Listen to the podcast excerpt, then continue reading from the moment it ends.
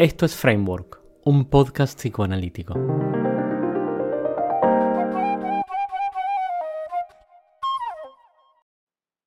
¿Quién sos? Soy Nali Durán, una persona psicoanalista, mujer en sexo y género. ¿Qué es una persona para vos? Un ser que existe y piensa. ¿Pensás que el psicoanálisis sirve para algo? ¿Para qué? Em, es una pregunta compleja para responder en estos tiempos, porque hubo una época en que se creía que el psicoanálisis servía para todo y solucionaba todo.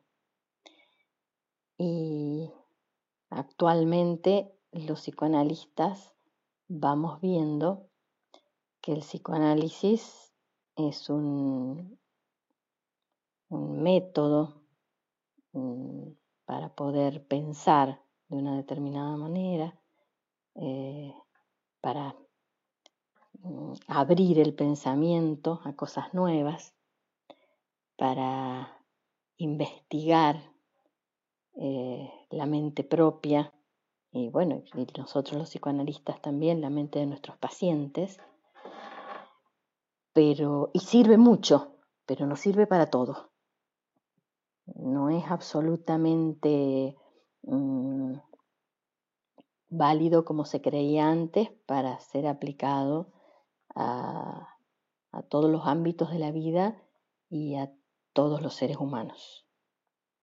¿Qué es lo más sorprendente que leíste o escuchaste en o sobre el psicoanálisis en los últimos tiempos? En los últimos tiempos noto que eh, eh, se van diciendo las mismas cosas con diferentes nombres.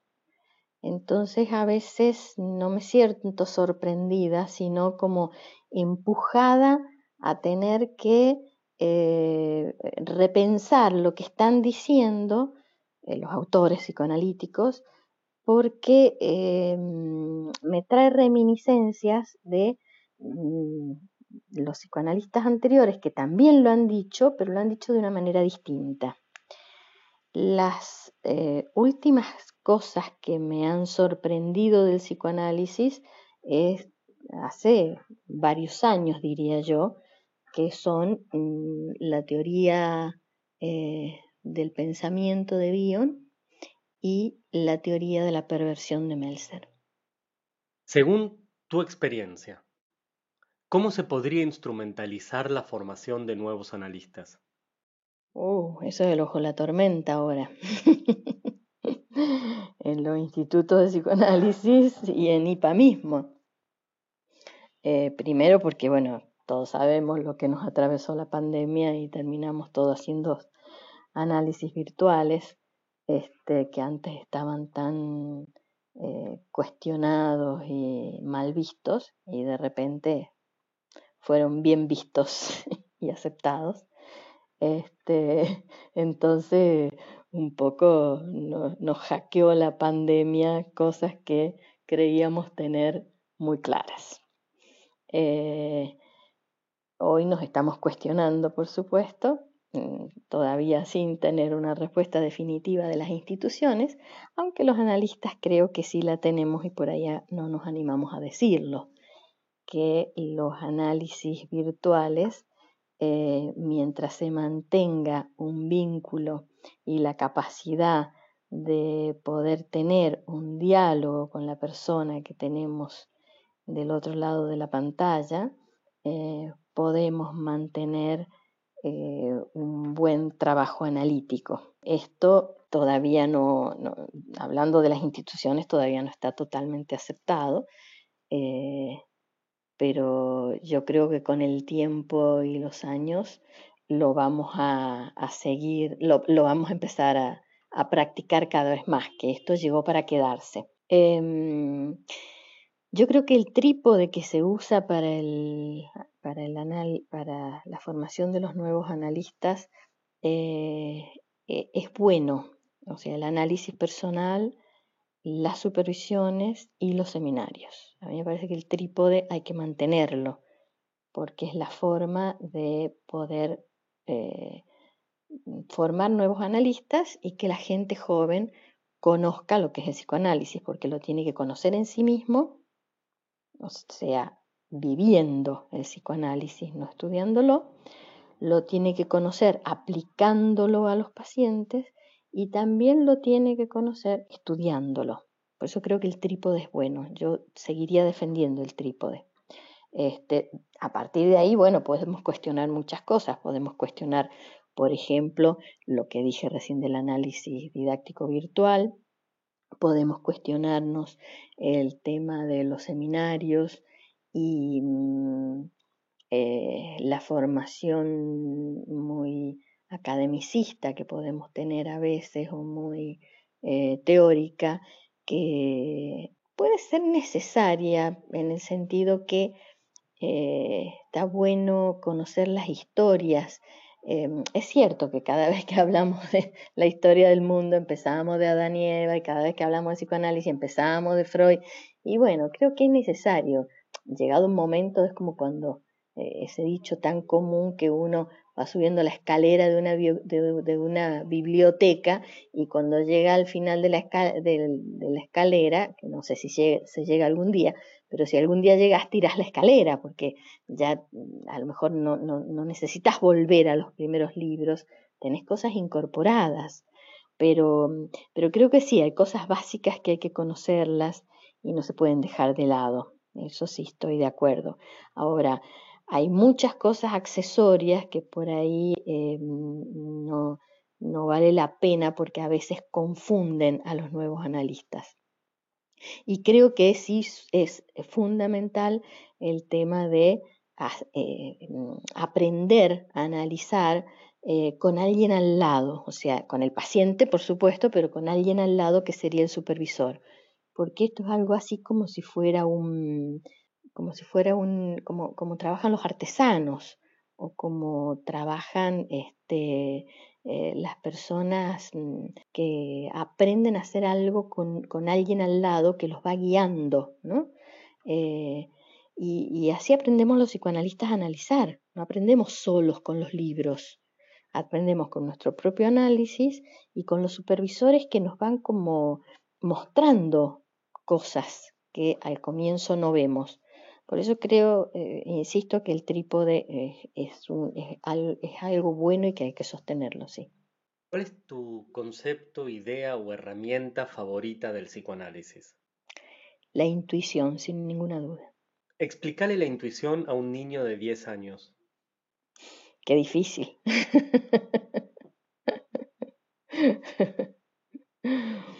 Mm, a ver, la intuición es algo que vos no te vas a dar cuenta cómo llega a tu mente, cómo llega a tu corazoncito, por llamar a tu corazón las emociones o los sentimientos que creemos que están ahí, cómo llega a tu mente, cómo llega a tu corazoncito, no te vas a dar cuenta cómo llega algo que sabes. Y vos dijiste, ¡Eh! ¿y cómo lo adiviné? Y lo adivinaste, porque de alguna manera llegó, pero no sabemos cómo. La vía como llegó es casi mágica. Explicáselo a una persona, a un joven de 18 años. no sé si lo entendería. Porque a veces es tan, tan atontado a esa edad que no sé si lo entendería. A ver, a ver, pibe. ¿Quieres saber lo que es la intuición? Es algo parecido a cuando estás en un boliche y te gusta una mina y decís, esta me va a dar bola y te acercas.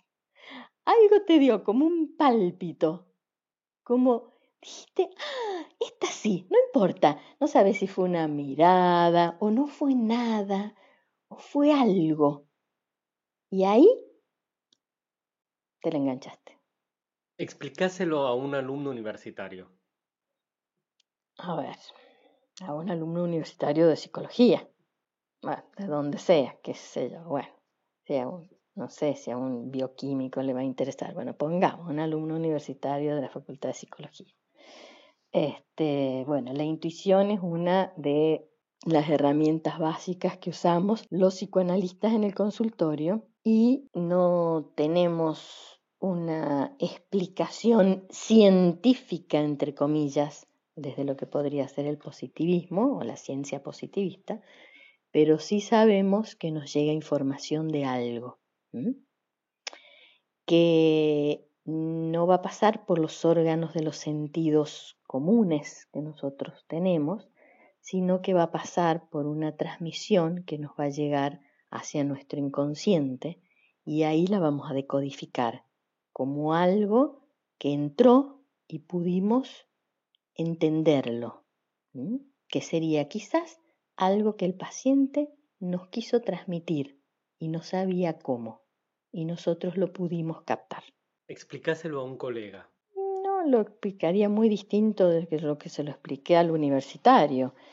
Quizás un poco más lo eh, tomaría algunos términos más mm, psicoanalíticos, como para decir, por ejemplo, eh, bueno, em, cuando ustedes o todos nosotros hablamos de contratransferencia, que a mí personalmente no me gusta mucho ese término porque considero como, como Freud y como Bion que la contratransferencia es para ser analizada y que los analistas tenemos que analizarnos, analizar nuestra contratransferencia en el autoanálisis, en el análisis o donde sea. Este, la intuición sería algo así como cuando recibimos una identificación proyectiva del paciente, pero esa identificación proyectiva la transformamos de alguna manera en nuestro inconsciente y esa transformación es lo que consideramos como intuición. ¿Qué idea estás pensando en estos tiempos?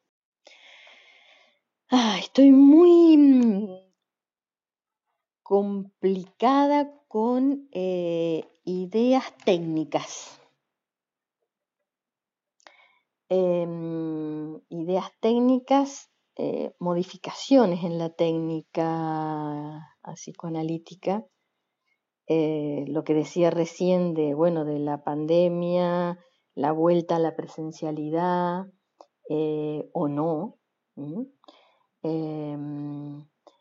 Eh, las modificaciones técnicas que esto nos va trayendo, em, eh, el futuro del psicoanálisis en cuanto a estas modificaciones técnicas, eh, que creo que van a influir bastante.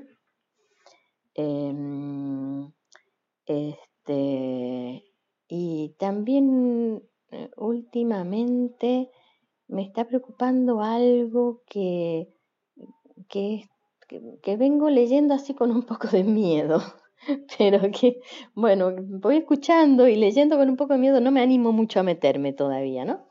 Eh, que es esta idea de, de, lo, de lo poshumano o del humano por venir. Eh, bueno, hay, hay dos posturas muy claras en esto, hasta donde yo entiendo, que es que la computadora va a estar siempre programada por un ser humano, entonces nunca va a tener una vida propia. Y hay otra postura que la he escuchado también en algunas conferencias, por ejemplo, en, el, eh, el Congreso de Bion de Barcelona del 2020, que las computadoras van a ir, van a ir teniendo cada vez más autonomía hasta lograr la propia intuición. Y entonces que en ese punto eh, los psicoanalistas podríamos ser prescindibles. Y, y, eso sí es algo que me preocupa en este humano por venir. ¿Qué libro te gustaría leer y no leíste todavía? He leído mucho, mucho, mucho. ¿Qué libro me gustaría leer y no he leído todavía? Ah, hay un libro que me gustaría leer, este, pero que cada vez que lo empiezo no lo puedo seguir, no sé por qué. Em, que es el de Proust.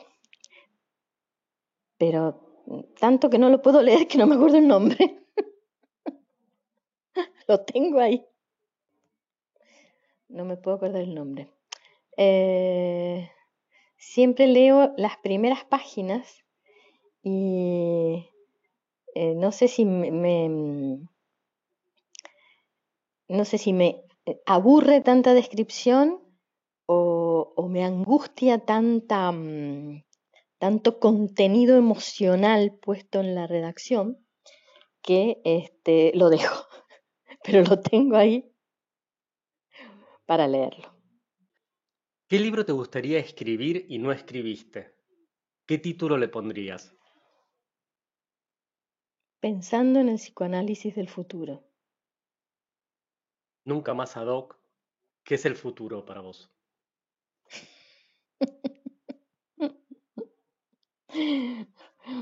Lo que ya sucede ya, ahora. Después que termino de hablar, apareció el futuro. Me quedaron dos cosas de lo que fuiste diciendo sobre las que me gustaría poder repreguntarte.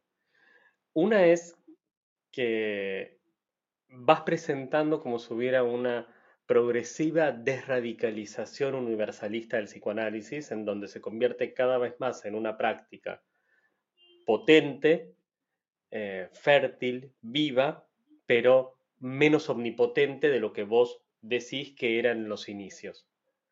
¿Hacia dónde te, hacia dónde te parece o hacia dónde pensás que va de acá a 100 años? Digo 100 años para poner una cifra suficientemente larga como para que ninguno de nosotros esté vivo. Y el otro es acerca de, cuando hablabas de la formación, decías que cuando em, hablamos de la historia del mundo empezamos por Adán y Eva y no por el Big Bang, no por la formación del universo, la galaxia, la Vía Láctea, las estrellas. Es decir, das un origen mítico para el inicio del mundo y pones a paralelo como el origen del psicoanálisis, la historia del psicoanálisis, Freud. ¿Pensás que Freud es un origen mítico también para el psicoanálisis, al igual que Adán y Eva, o que se encuentra en la formación mucho más crepuscular y pensada en términos, si querés, formales del inicio propio del psicoanálisis. Sería como estas dos eh, cosas me quedaron de, de, la nube de ideas muy fértiles que fuiste presentando. A ver, empiezo por la última, porque la primera ya me la olvidé. Después me la repetís. Em, sí, cuando, cuando decimos Adán y Eva, cuando digo Adán y Eva, sí es un origen mítico, obviamente, este, porque podemos empezar desde muchísimo antes. Y también creo que, bueno, uno responde a una formación judeocristiana que la traiciona, que, que, te traiciona en la vida, en la mente y, y siempre. Pero sí, podemos empezar por mucho más allá por el Big Bang, como vos decís, o por el, la unión de las dos primeras células por azar, qué sé yo, que se armó por primera vez un ser humano y no sabemos por qué, vaya a saber qué. Este, y Freud mm, lo tomamos los psicoanalistas, este, sí, míticamente como el creador y el fundador del psicoanálisis, pero podemos ir mucho más allá de cuando se empezó a hablar de inconsciente, los filósofos desde hace muchos más años que Freud, ¿no? Por supuesto, eso sí, sí, estoy de acuerdo. La primera la primera, la primera, te la repito. Eh, la versión rápida de la pregunta es esto que vos decías de una progresiva pérdida de omnipotencia del psicoanálisis con una ganancia de vitalidad aún operativa en el día de hoy. ¿Cómo te parece a vos que el psicoanálisis va a terminar evolucionando si pasamos de esta omnipotencia universalista a esta operatividad vital de hoy día en los próximos 100 años? ¿Hacia dónde te parece que va? La pregunta es absolutamente conjetural, digamos, ya sé que no, tenés una respuesta. Sí, sí, sí, sí, sí, es conjetural e imaginativa total. Este, yo creo que el psicoanálisis no va a desaparecer. O sea, muchos piensan en la desaparición y en la muerte del psicoanálisis. Yo creo que no va a desaparecer. porque mm, es una forma de pensamiento. Es como decir, la matemática va a desaparecer. No, no va a desaparecer. Se va a ir transformando, va a ir siendo otra cosa, vamos a ir pensando y razonando distinto, matemáticamente hablando, y con el psicoanálisis va a pasar lo mismo. O sea, no va a desaparecer porque es una forma de pensar. Una forma de pensar la vida, es una forma de, mm, de vivir incluso, porque es una forma de ir teniendo en cuenta nuestros propios pensamientos y nuestras propias emociones frente a cada situación y a cada decisión que tomamos. Eh, entonces esto no va a desaparecer. Lo que sí mm, va a ir generando, me parece a mí, eh, que algunas personas eh, o algunas personalidades, no sé bien cómo decirlo, puedan incorporar esta forma de vivir que ofrece el psicoanálisis y otras no. ¿Qué querías decir o callar y no te pregunté? No, callar nada. No, callar nada, dije todo lo que tenía ganas de decir. Este, y, algo que hubiera querido decir, eh, que lo dije de alguna manera al comienzo, porque te dije soy un ser humano, soy psicoanalista, eh, eso, que, que tengo una identidad muy fuertemente arraigada como psicoanalista, que es la misma identidad que tengo como mujer, por eso dije soy mujer en sexo y género. Pero sí lo dije de alguna manera al comienzo. No, nada, ni decir ni callar, nada. ¿Me querés hacer una pregunta para que responda o no responda? ¿Qué pensás vos del psicoanálisis en el futuro? Uf, eh, te puedo decir qué pienso del psicoanálisis hoy para el psicoanálisis hacia el futuro. Eh, creo que al igual que casi todas las ramas del pensamiento, saber va a terminar evolucionando hasta perder su nombre. Eh, vos hablabas de las matemáticas, creo que incluso las matemáticas van a dejar de ser matemáticas para convertirse en alguna otra cosa. no hay evidencia de ninguna rama del conocimiento o saber de la humanidad salvo quizás la filosofía que haya mantenido a lo largo de toda la historia de la humanidad, no te hablo en periodos de 100 años, te hablo en periodos largos, su identidad como apartado.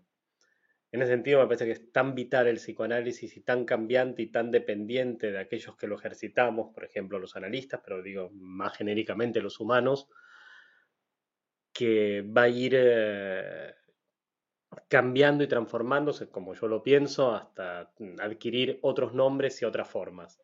En ese sentido, puede ser que las computadoras, los ordenadores, eh, sistemas eh, inorgánicos o incluso computadoras orgánicas que ya hay, eh, puedan desarrollar la intuición, pero no sería psicoanálisis lo que ejerciten, sería alguna otra cosa no sé si este sería mejor o peor o distinto, pero hay algo tan esencialmente humano en el ejercicio del psicoanálisis, por eso me parece que el psicoanálisis es tan incorrecto y falla por tantos lados.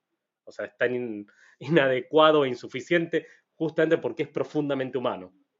Eh, no sé si el nivel de error que el psicoanálisis requiere eh, podría ser habilitado por, por un ordenador, ni siquiera por un ordenador cuántico. De todas formas, es meramente especulativo esto. Pero mi visión, ¿qué pienso del psicoanálisis hacia el futuro? Creo que va a terminar desapareciendo como entidad en sí mismo en torno a un nombre, girando el ejercicio práctico hacia algún otro lugar que nos sirva para explorar los confines de qué ser persona, qué ser humano, cómo sentimos, cómo estamos, cómo somos, incluir, incluso mucho más allá de la sustancia, de la unidad biológica funcional en la que, en la que habitamos. O sea que ni la esencia en sí del psicoanálisis, o sea, vos decís que todo se va como a perder. Mira, los humanos no siempre fuimos humanos, antes fuimos otras cosas, no sé qué. Hubo cambios cualitativos que nos convirtieron como especie. Me resultaría imprudente suponer que vamos a ser la única cosa en todo el universo que permanezca, la, la humanidad. Me parece que hay la pregunta por quiénes somos, formulada de manera no filosófica en términos ontológicos, sino en términos instrumentales, que vehiculice una exploración propia, está esencialmente bien. No sé si en los términos de consciente inconsciente, yo, yo, super yo, en los términos clásicos en los que el psicoanálisis plantea la investigación.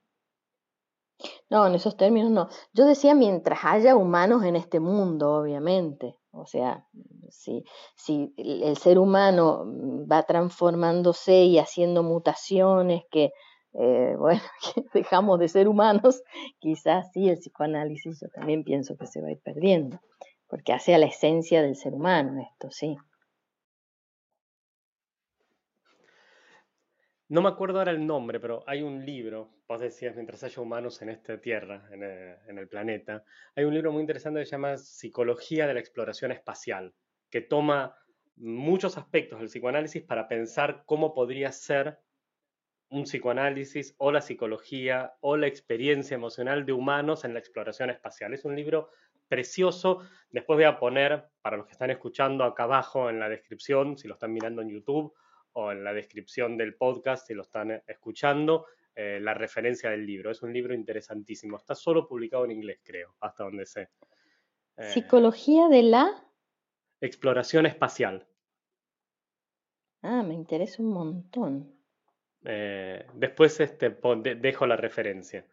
Que me parece que no sé si tanto el libro en sí, sino la idea de escribir un libro sobre eso y un editor dispuesto a editarlo, me parece que es una maravilla. Eh, después voy a poner el, el link y pongo el contacto del autor, si lo tengo. buenísimo, buenísimo, buenísimo, porque me encantaría leerlo. Y ya para ir terminando, Nali, déjame una pregunta para el analista que responda después de vos. Wow, una pregunta para el próximo. ¿Desde dónde? ¿Desde mi parte buena o desde mi parte mala?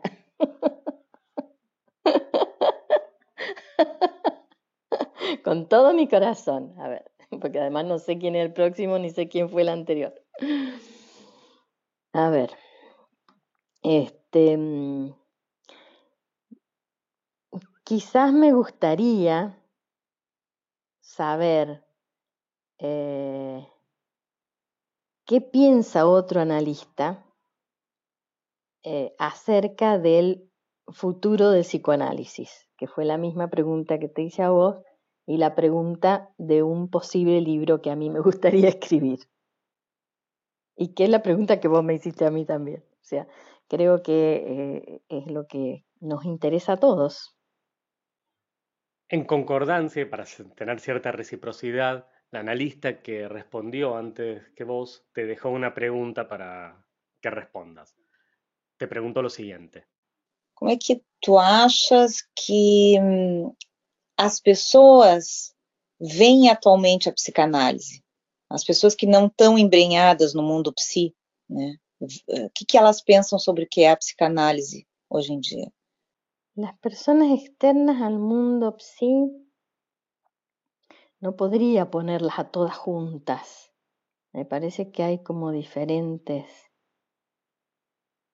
alternativas, diferentes personas que llegan por diferentes cosas. Eh, por ejemplo, eh, hay gente externa al mundo psi que llega por curiosidad, eh, otros llegan por necesidad, porque creen que los psicoanalistas les vamos a solucionar la vida. Otros llegan con una gran idealización, que sería muy parecido a lo que acabo de decir. Otros llegan para cuestionar. Otros llegan mm, pensando que este, el psicoanálisis mm, es algo que hay que estudiarlo y llegan para, para que uno les dé para leer y para estudiar. Eh, llegan de diferentes maneras las personas externas al mundo psi. Em, pero creo que sí hay mucha curiosidad eh, y esto uno lo ve mucho, en, por ejemplo, en los programas de televisión, en, los, en el cine, que eh, cada dos por tres sale algún programa o alguna serie o alguna novela o, algún, o alguna película, algo que tenga que ver con un psicoanalista y lo que hace el psicoanalista dentro del consultorio. Genera como mucha curiosidad. Esa es una de las cosas. A veces hasta una curiosidad morbosa, ¿eh? Fea. Bien, Nali, un placer enorme para mí, calculo que para las personas que nos están escuchando, que están compartiendo este rato con nosotros, haberte tenido en el podcast. Eh, la contestaste de manera súper fresca y honesta, mm, muy generosa para con la propuesta y para con las ideas, así que te quería agradecer. Mm, estoy súper contento y súper conforme con haber podido compartir este rato con vos, esta conversación que bien vale un buen café o un vino, haciendo honor a tu mendocismo para acompañar esta conversación que tuvimos. Me pareció además que alcanzó puntos de mucha intimidad. Así que muchísimas gracias.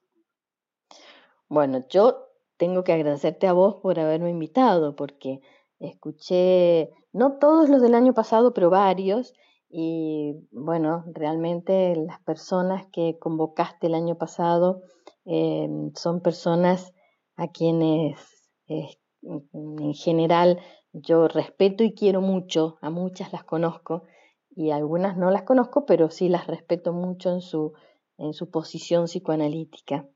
Este, y yo te agradezco que me hayas incluido este año en esas, entre esas personas. Entonces me siento como em, formando parte eh, de un mundo que, que, a, mí me gusta. me gusta formar parte. Entonces, como analista y mujer, gracias. Bueno, un beso grande para todos y muchísimas gracias a vos y por estar acá.